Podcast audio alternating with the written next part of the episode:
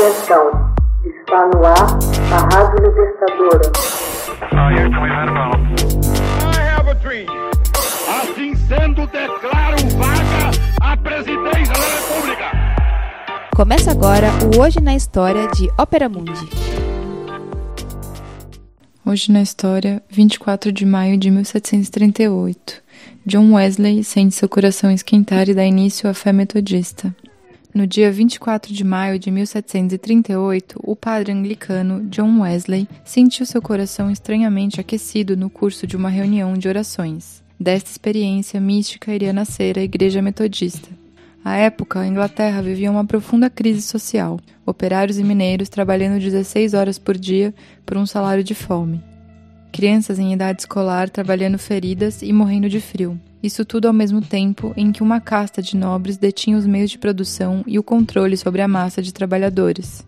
Nesse contexto surgiu o movimento metodista, quando um grupo de estudantes da Universidade de Oxford, sob a liderança dos irmãos John e Carlos Wesley, passaram a se reunir para o cultivo da piedade cristã, por meio da leitura da Bíblia, da prática da oração, do jejum, da visita aos presos e os enfermos. John Wesley fundou o metodismo, com o intuito de fortalecer e renovar o espírito cristão daqueles que comungavam a religião oficial anglicana. O grupo, conhecido inicialmente como Clube Santo, marcou sua identidade por seus rituais de fé. Dias fixos para praticar o jejum, hora certa para a leitura da Bíblia e visitas rigorosas aos presos.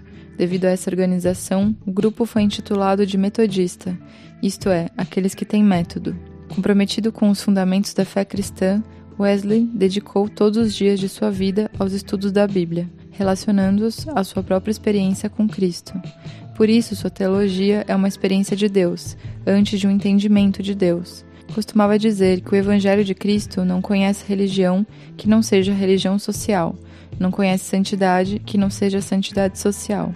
Wesley tentou sempre exercer na prática o que dizia. Esse compromisso levou a renunciar aos poucos trocados que tinha para se aquecer no inverno, a fim de pagar uma professora que atendia crianças de rua. Registrou em seu diário, na data de 24 de maio de 1738, a experiência mística de ter seu coração estranhamente aquecido, ou seja, uma manifestação emocional sinalizadora de sua comunhão com Deus. Essa data tem servido como referência para os metodistas, em geral por demonstrar que a integração entre religiosidade individual e desenvolvimento de ações concretas na sociedade é entendida como proposta de Deus para sua igreja.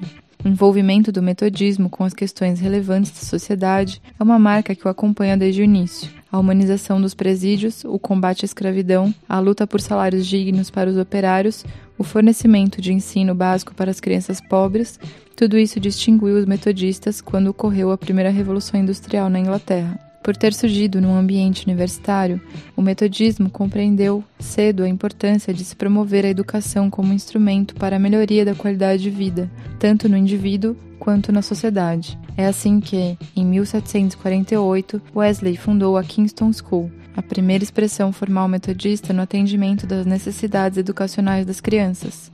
Várias famílias se instalaram nas 13 colônias da América do Norte e trouxeram junto de si os valores do metodismo. Quando os Estados Unidos conquistaram sua independência política, acharam por bem se desvincular da chefia religiosa exercida pelo monarca britânico. Assim foi criada a Igreja Metodista Episcopal, em 1784.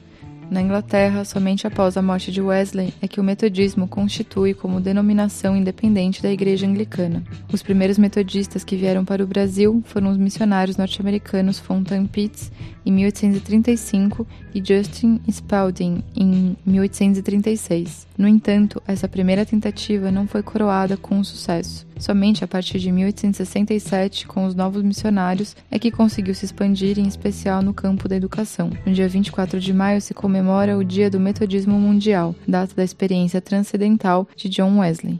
Hoje na história, texto original de Max Altman, organização Haroldo Cerávolo, gravação Michele Coelho, edição Lela Manoeli.